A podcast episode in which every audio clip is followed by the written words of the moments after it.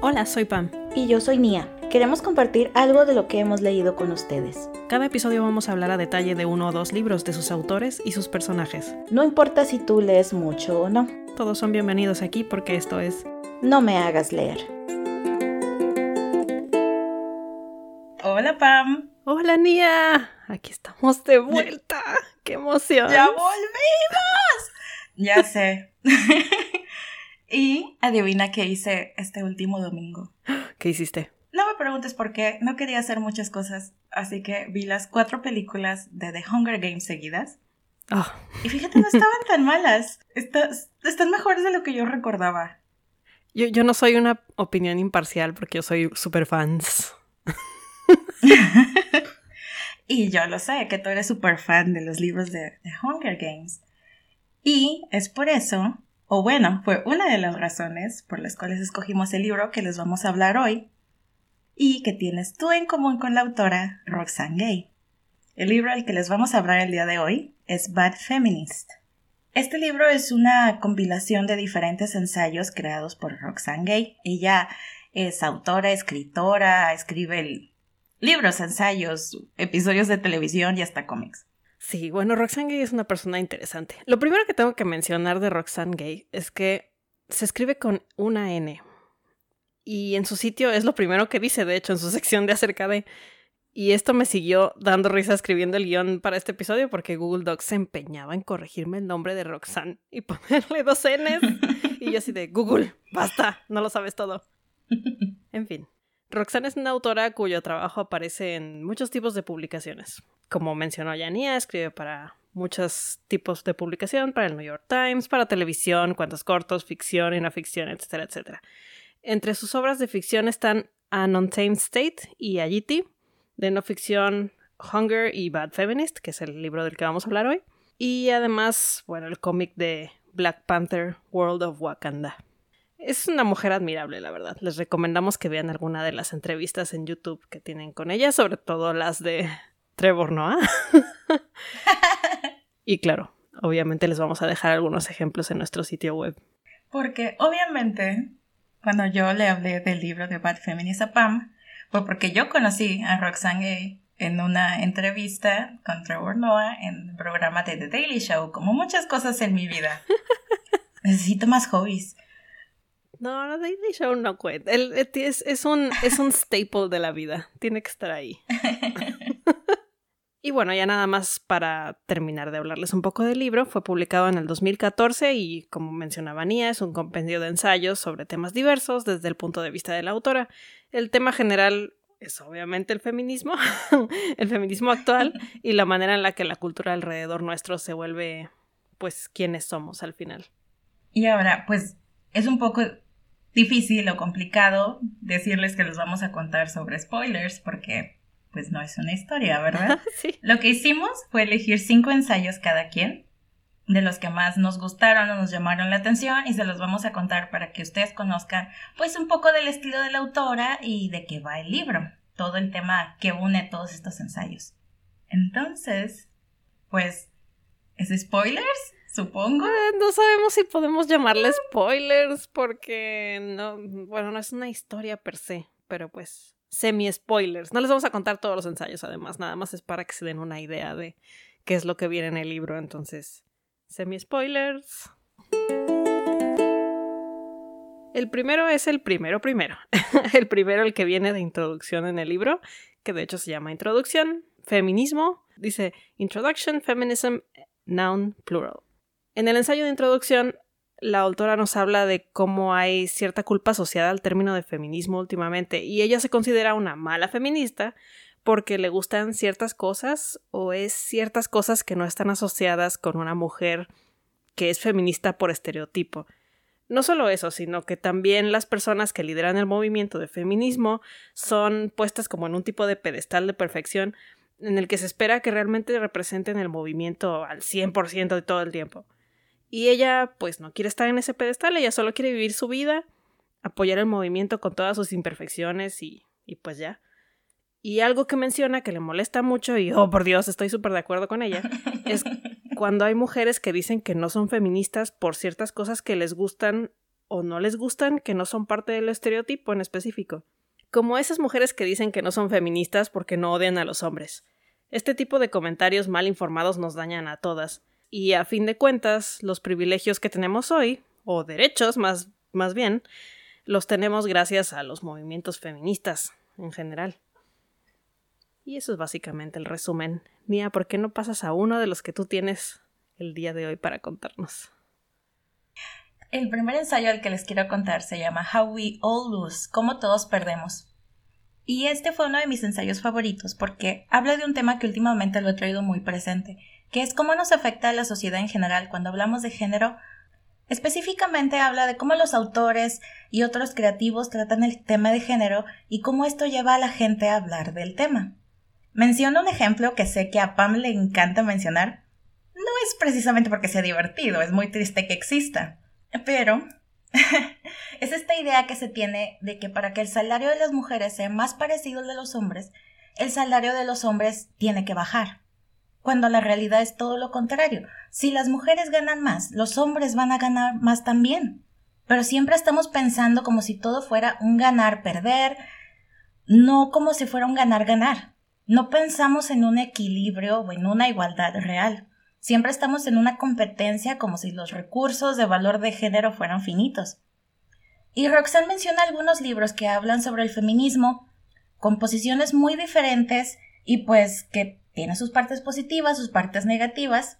Y lo interesante es que también habla de un libro que es una novela, es de ficción, que se llama This is How You Lose Her, de Junot Díaz, que si recuerdan lo mencioné en nuestro episodio de Hate Reviews. Así que esto fue personal. de hecho, a ella le gustó el libro y describe muy bien por qué. Dice algo que es muy cierto, que si las personas no pueden ser imperfectos en la ficción, no hay lugar en ninguna parte para ser humanos. Y honestamente me sorprendió que le gustara, pero no me molestó, la comprendo, y como dije en el episodio que les menciono de los hate reviews, pues algo ha de tener de bueno el libro porque le fue muy bien. Además admite que sí hay un sexismo muy obvio en las historias, que porque también This is How You Lose Her es un compendio de varias historias, ¿no? También menciona que ninguno de los personajes masculinos del libro trata bien a las mujeres, que es algo que yo también mencioné, y que parece que todos salieron prácticamente impunes, que es algo con lo que yo también concuerdo, y que para mí fueron de las razones por las cuales no me agradó el libro para nada. Pero en sí, el ensayo de Roxanne es para darnos cuenta que cuando hablamos de género dejamos muchos huecos y no nos permitimos salirnos de nuestras ideas predefinidas. Admite que no tiene la respuesta de cómo tener mejores conversaciones sobre género, porque pues ella está interesada en mejorarlas, no en tener la razón, que es lo que mucha gente piensa que es lo que debe de hacer para que el feminismo siga o se detenga. Y pues ella no quiere ser ni interesante ni chistosa. Es como una posición, pues no sé si neutral, pero muy interesante que creo que va más con lo que al menos las mujeres que yo he conocido que quieren eh, ayudar a la causa feminista tienen. El siguiente que tengo se llama Feel Me, See Me, Hear Me, Reach Me. O siénteme, veme, este, óyeme y alcánzame. Muy intenso el título. En este ensayo la autora habla sobre la importancia del sentido de pertenencia y de comunidad. Esto es algo que se refleja en las ocasiones en las que ha dado clase y ha tenido que apoyar a estudiantes que vienen de trasfondos muy humildes y que comúnmente se sienten avergonzados al aceptar cosas como que no saben leer, por ejemplo. Y no da clases a primaria. Aquí además hace referencia a un TED Talk de Chimamanda Ngozi Adichie, que si nos han escuchado antes saben que es mi ídola y mi spirit animal y todo lo que se pueda. que habla de cómo la gente se queda con una sola historia cuando piensa en razas que no son la suya. Una sola parte de lo que representa ser mujer africana, por ejemplo. Es lo que menciona Chimamanda en su plática. Pone como ejemplo su interacción con una compañera de cuarto en la universidad, cuando recién se va a la universidad, y de cómo la compañera le pide que le enseñe la música que escucha, como esperando que va a escuchar, bueno, que le va a enseñar algo así súper exótico, y de la decepción en el rostro de la chava cuando Chimamanda le muestra su CD de Beyoncé. Y aunque Roxanne entiende este punto, eso de que no nos deberíamos quedar con una sola historia de las personas, agrega también but sometimes there's actually a single story and it tears my heart open, que significa a veces sí hay solamente una historia y me rompe el corazón, que es esto de pues el trasfondo humilde y lo que eso representa para los chicos que luego tienen su clase. Habla también de cómo indirectamente la representación de las personas de color y de las mujeres y de los miembros de la comunidad LGBT en películas y series pues repercute mucho en nuestra sociedad, en específico de su perspectiva como mujer negra. Habla de cómo normalmente los negros en las películas son los abogados, los amigos o amigas sassy y claro, the help o la ayuda. Hace además referencia a la serie de Elena Dunham que se llama Girlfriends, que yo por cierto no he visto, y sobre cómo realmente solo es una historia de mujeres blancas privilegiadas, como que la pusieron mucho en un altar a esta serie porque es así una serie de puras chicas y como que muy vanguardista, pero vaya, para ella solo es una serie de mujeres blancas privilegiadas. y se siente en conflicto al criticar esta serie porque también, pues la verdad espera mucho de ella por ser una serie enfocada en mujeres reales. Y pues no hay muchas de este tipo y como que con una cosa queremos que se resuelva todo. Es consciente de que pues todos esperamos mucho de una serie como esta, y una sola serie no va a resolver todos los problemas de falta de representación femenina. Y ya el último tema que toca este ensayo, que a mí personalmente me dolió, es acerca de cómo una vez alguien se refirió a ella como la contratación por servicio social, como si esta fuera la única razón por la que ella podría tener el puesto que tiene. Ya ven que aquí en Estados Unidos luego tienen cuotas de que tantas personas de color tienen que contratar para no ser pues, pues para que no se note que nada más están contratando blancos. Y a eso se referían, a que pues nada más la contrataron básicamente por ser negra. Roxana hasta la fecha se siente mal por este comentario y por las personas que la juzgan por su color o su género. El siguiente ensayo eh, se llama Reaching for Catharsis, Getting Fat Right or Wrong en Diana Spichler's Skinny. Alcanza la catarsis, representa lo gordo bien o mal y Skinny de Diana Specklers. Ahí la traducción de seguro la tengo mal, pero ni modo. en este ensayo, Roxanne nos cuenta sobre su experiencia en un campamento para gordos cuando estaba en la preparatoria y lo compara con el libro que se llama Skinny o Delgada de Diana Speckler. No sé cómo se pronuncia ese apellido. Ahí lo pongo en las notas para que lo busquen. Desde el principio dice algo que me enganchó. Y es que no importa si eres gordo o delgado, todos estamos obsesionados, aunque sea un poquito con nuestros cuerpos, y aunque ustedes crean que eso es cierto y que es algo de sentido común, créanme que no. Cuenta que aunque pudo relacionarse con el libro, tiene partes que no le agradan. Dice que el personaje principal en Skinny, para empezar, no era una persona pues gorda realmente, y no es que tengas que tener una obesidad mórbida para tener anorexia pero algo que también concuerdo con ella y que también me hace sentir culpable es que para las personas que hemos peleado con nuestro peso toda la vida es difícil tomar en serio a una persona de la vida real o en este caso a un personaje que solo tiene 13 kilos de sobrepeso. Y como Roxanne es escritora, una de las primeras cosas que hizo fue googlear una imagen de la autora de Skinny, quien es una persona físicamente atractiva. Y es algo que yo también hago a veces, la verdad. Inmediatamente, si me vas a hablar de peso, de qué tan delgado, qué tan gordo debería ser, te voy a googlear. Creo que cuando una historia habla sobre algo que para nosotros es muy personal, no podemos evitar sentir que si la persona que lo hizo es como nosotros, tiene más validez. Es un punto que Roxanne dice que si bien es comprensible, pues terminas poniendo mucho peso en un libro en este caso, es ficción. Le pides mucho a un escritor que al fin y al cabo pues es una persona, es humano, va a cometer errores. Otro aspecto del libro que no le agradó a Roxanne es que presenta el problema de peso de la protagonista como si la causa fuera la muerte de su padre. Hace énfasis en que hay una razón, que siempre hay un porqué. Y nos cuenta que a ella también le preguntan ¿por qué pesa tanto si es tan inteligente? Y nunca sabe qué responder, porque si bien conoce que después de un montón de cosas traumáticas que le pasaron en la vida y pues la comida le hacía sentir segura. Pues ella también sabe que también le gusta comer y en muchas partes del libro te dice que es floja por naturaleza. Entonces, pues, ¿qué le dices a la gente? ¿Cómo los dejas satisfechos con una razón que tú tampoco conoces realmente. Y a mí también me ha pasado que hasta doctores me preguntan que por qué tengo sobrepeso y cuando les digo que pues que simplemente como mucho y no me gusta el ejercicio me responden, "No, no, no, debe ser por algo más." Pero igual nunca me dicen que ese sea algo y la verdad me quedo igual, nomás me hacen sentir mal el día de la consulta. Entonces, pues bueno, si tengo un demonio del pan que vive en mi estómago, pues entonces que me receten una limpia. Ok, volviendo al ensayo. Roxanne explica que no le puedes pedir a un libro que te cuente todos los matices de la experiencia de una persona gorda, como, repito, como ella decía, pues le estás pidiendo mucho a un solo libro. Pero también, pues parece que el autor escribió esto como para hacer una catarsis de sus propios prejuicios personales. Y al final del libro no se entiende muy bien si la protagonista realmente entendió algo de la experiencia, y aparte menciona que ganó todo el peso que había perdido, y de hecho, eso es algo con lo que Roxanne se identifica porque le pasó lo mismo. Después del campamento regresó a su casa y pues volvió a ganar el peso que había perdido porque pues, no puedes vivir en esa burbuja todo el tiempo. Y porque esa necesidad que ella tenía adentro, nadie la llenó en el campamento. Nadie la, todo el mundo se enfocaba en lo físico, no en lo que ella llevaba por dentro. Me gustó cómo ella pudo explicar su experiencia personal a través de otro libro que leyó, no solo porque me identifiqué con varias cosas que comenta, pero también porque le quiero copiar algunas cosas y creo que es algo que intentamos hacer a veces para mí yo.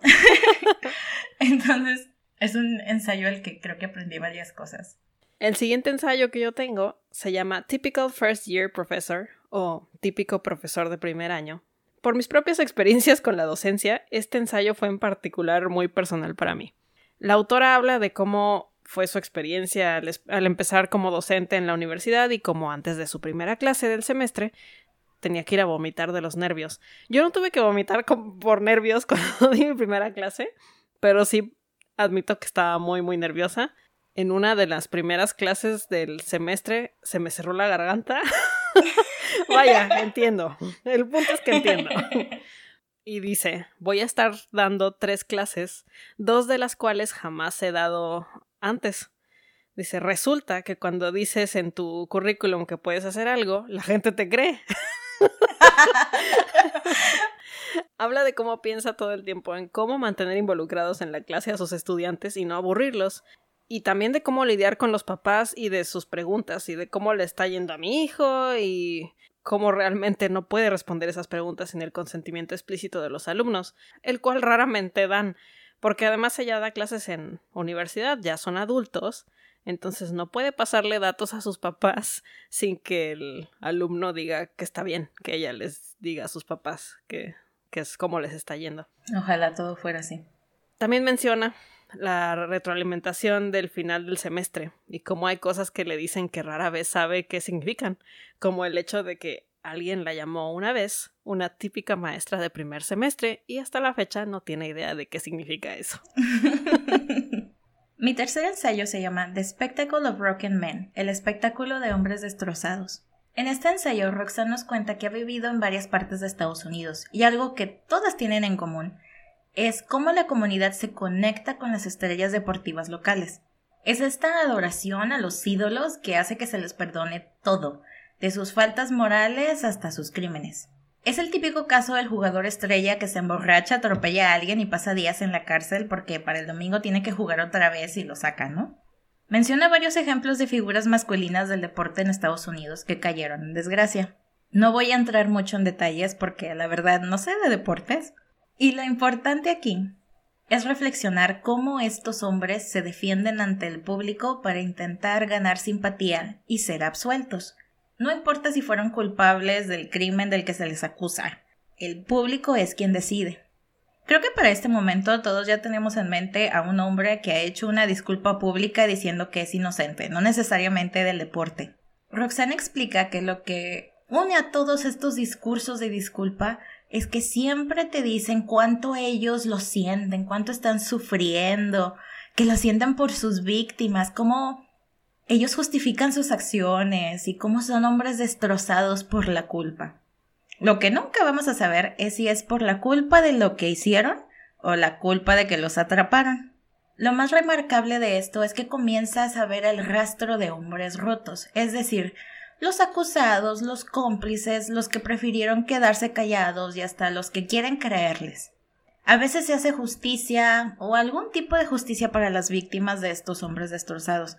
Creo que hace referencia al deporte porque en esta área, al menos en mi opinión, se van a gloria mucho de hacer sufrir a los atletas, a los hombres y mujeres. Vemos cómo desde niños ah, los entrenadores tienen que romperlos para construirlos como ganadores. Los vemos sufrir semana por semana, partido por partido, soportando abuso físico y mental por entretenimiento.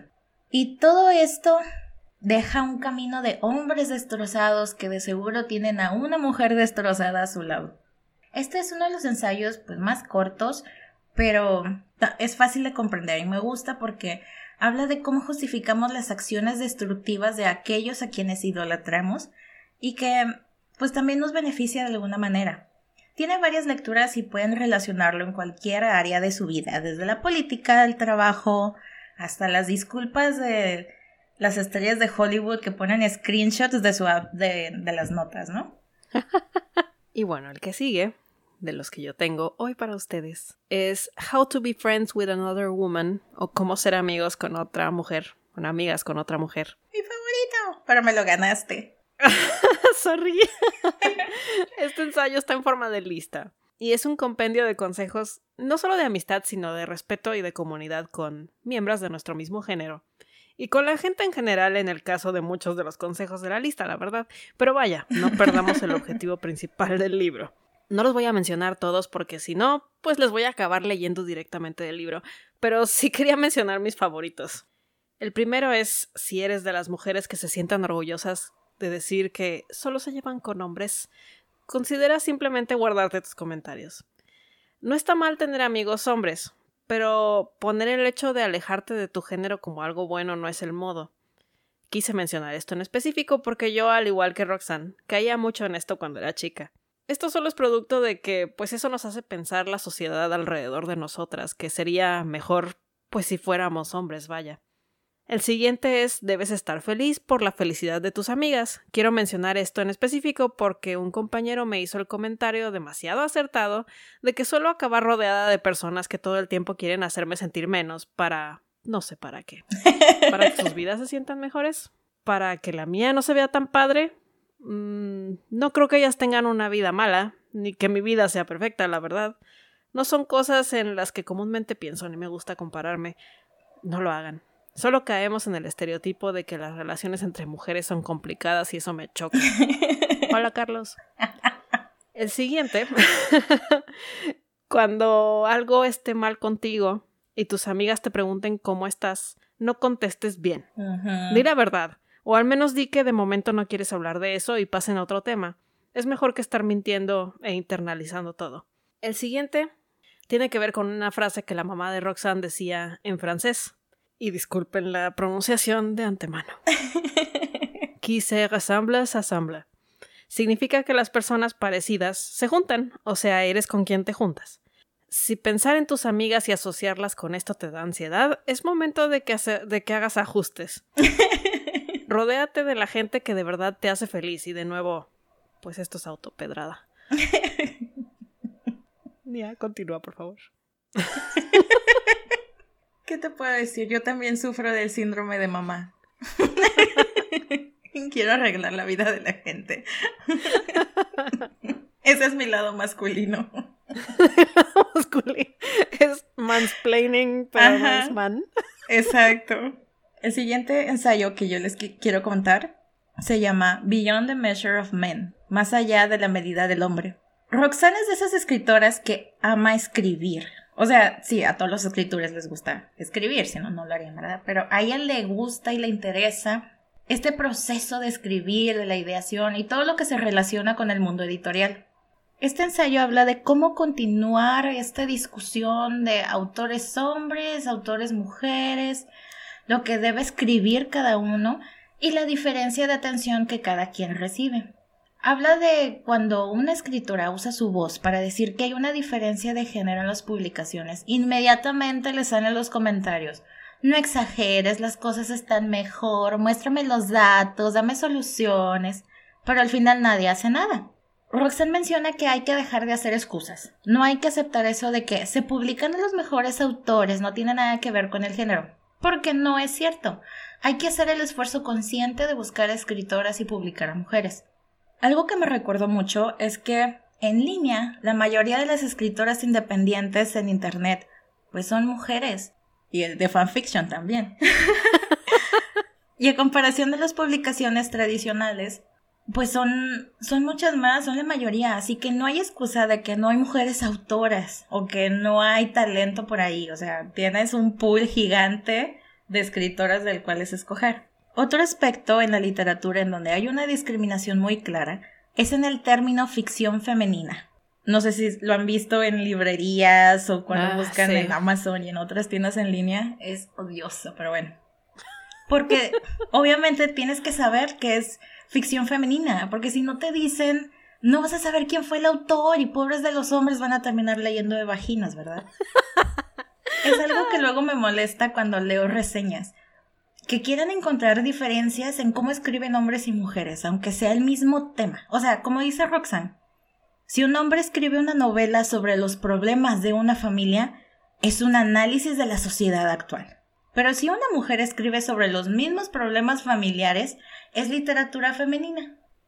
Todo esto desemboca en que siempre usamos al hombre como medida. Es literatura si fue escrita por un hombre, pero si es escrita por una mujer, es literatura femenina. Siempre se hace esa, disti- esa distinción. Y no nada más en literatura, en muchas otras áreas. Mm, sí. Y el tipo de comentario que sí he escuchado de amigos y conocidos es que cuando una mujer creadora de algún tipo de obra, escritora, directora de cine, de teatro, de lo que sea, cuando logra esta aceptación popular, siempre se refieren a que, ah, ella logró obtener el público masculino, o que, ah, es que ella también escribe para hombres, como si obtener un hombre que sea tu fan por el simple hecho de ser hombre es un premio. O sea, tal vez en vez de pedirle a las autoras que escriban para los hombres también, deberíamos pedirle a los hombres que lean a escritores también. Total, ahí ya depende del enfoque que uno quiera tomar, ¿no? Y al final, pues Roxanne menciona que espera que algún día podamos dejar de hablar de estas discusiones, porque pasamos hablando más tiempo sobre cómo trabajan las editoriales que de los libros que publican. El último ensayo que yo les tengo se llama What We Hunger For. O, pues, por aquello que tenemos hambre. No sé si estoy traduciéndolo bien. Me gustó es- este ensayo porque habla de una de mis cosas favoritas ever, que es The Hunger Games, o los Juegos del Hambre. Sí, si me conocen saben que esta es una debilidad mía. Ni siquiera puedo llamarle un guilty pleasure porque I regret nothing. No me arrepiento de nada. No les mentí. Y Roxanne está de acuerdo conmigo. Y es que Katniss Everdeen es un personaje muy envolvente. Es una chica que no conoce su propia fuerza hasta que tiene que volverse más fuerte bajo circunstancias en las que pues o sobrevive o se muere. Roxanne dice que no era el tipo de persona que se involucra demasiado con libros o películas hasta volverlos un hobby o obsesión, pero pues le pasó con esto. Y bueno, yo sí soy ese tipo de personas. Si no nos han escuchado a mí y a ni hablar de Good Omens, creo que esa es suficiente prueba. Y como Roxanne, siempre fui Team Pita también. Pero dejando de lado los fanatismos, este ensayo toma un giro medio darks al explicar el por qué tiene el atractivo que tiene para Roxanne. Ella es una persona que siempre ha sido como no rara, sino socialmente incómoda. Le cuesta ser amigos, por lo que generalmente su vida ha sido solitaria. Esto la llevó a tener un novio en la escuela que ahora sabe que solo la usaba porque ella pues no le decía que no a nada. No me voy a meter en detalles, pero trigger warning. si quieren adelántenle unos segundos a este rollo. Creo que saben qué tipo de historia va a ser esta. Un día la llevó a una cabaña abandonada en el bosque, con el pretexto de andar en bici entre él y sus amigos, y pues, trigger warning de nuevo, la violaron de manera violenta entre todos. Hay un antes y un después de cosas como esta. Roxanne dice estar fascinada por la fortaleza que tienen las mujeres en general. Soportamos y salimos adelante de cosas pues que los hombres a veces ni siquiera comprenden. Y aquí no estoy borrando obviamente que los hombres puedan ser víctimas de abuso sexual, pero no es lo único que engloba este comentario. Y ese es el atractivo que tiene Katniss. Es una chica que pasa por la vida como puede y de quien todos esperan ciertas cosas que ella pues hace su mejor esfuerzo por cumplir. aun cuando le cuesta mucho mental y físicamente cumplir con estos requisitos. Roxanne era una niña buena, de las que siempre sacan buenas calificaciones, van a la iglesia, etc. Después de lo ocurrido, seguir siendo esa niña buena era el doble del esfuerzo de antes, un esfuerzo que le representaba suprimir un dolor muy fuerte. Hunger Games es una historia de personas con defectos, con personalidades fáciles de relacionar a uno mismo, que pasan por dolor y sufrimiento que a veces parece inverosímil, pero que la historia, pues a fin de cuentas ofrece esperanza al final también. Esperanza para personas rotas, con defectos, que solo quieren buscar una manera de ser felices y vivir una vida tranquila. Y por eso tiene este atractivo de Hunger Games. Y Nia, ¿cuál es tu último ensayo? Los últimos dos ensayos del libro se llaman Bad Feminist Take One and Take Two, o Mala Feminista Toma Una y Toma Dos. El que más me gustó es el 2 y es el último, ¿no? Entonces, aparte, nos sirve para cerrar un poco con lo que mencionó Pam en la introducción del libro. En la parte 2, Roxanne reflexiona cómo no puede decir que ella es feminista porque no sería justo para las buenas feministas. Nos cuenta que entre sus miles de contradicciones personales, como el deseo de ser independiente, pero también tener a alguien que la cuide, que le encanta escuchar y cantar rap, aunque las canciones sean denigrantes para la mujer, que su color favorito es rosa, aunque antes decía que era negro, para verse más cool, que aún llama a su padre para preguntarle cosas de autos y no se avergüenza de haberse hecho la tonta en alguna ocasión con el mecánico para que la trataran bien. Pues la verdad, fuera de que mi color favorito es el morado, creo que coincido con ella en todo lo demás. Dice que tiene miedo de fallarle a la hermandad, a la sisterhood, este concepto que ha salido en los últimos años, pero pues no sabe ni lo que es. Sabe que las feministas de verdad no se preocupan por fallarle a la hermandad. También nos dice algo con lo que me identifico mucho, especialmente en los últimos años. Como ella tiene muchas opiniones sobre la igualdad de género, siente mucha presión por alcanzar ciertos ideales. Tiene una frase que me gusta mucho, que si bien ella es una mala feminista, ella está comprometida con las causas del movimiento feminista. Creo que la mayoría de las mujeres nunca vamos a ser perfectas feministas, porque hasta en esto nos matamos en ser perfectas. Otro estereotipo. Pero podemos apoyar los problemas que tenemos cerca o que son eh, personales para nosotras o que los vemos día a día. Ella apoya, de hecho, esta idea de dejar de pensar en el estereotipo de la feminista, en este ideal inalcanzable, la mujer feminista no es un cierto tipo de mujer. Todas podemos ser malas feministas o buenas feministas y simplemente ser nosotras mismas. Una de las últimas frases que Roxanne dice es que ella simplemente no quiere ser tratada como, bueno, mierda, solo por ser mujer. si no podemos aspirar a eso como lo mínimo como mujeres, entonces este mundo ya está peor de lo que pensábamos. Y listo, Pam. Ese fue el final de la sección de spoilers. Así es. Sí, este, este libro me gustó mucho cómo escribe Roxanne Gay en, en general, porque además es como muy cruda con muchas cosas y no, no le saca, pues no, no le saca vueltas a decir nada. Sí, a mí también me agradó. Ahí tengo ya otros libros de ella que quiero comprar, pero tengo que acabar por lo menos uno de mi lista pendientes y necesito dinero, ¿verdad? Entonces, pero ahí va.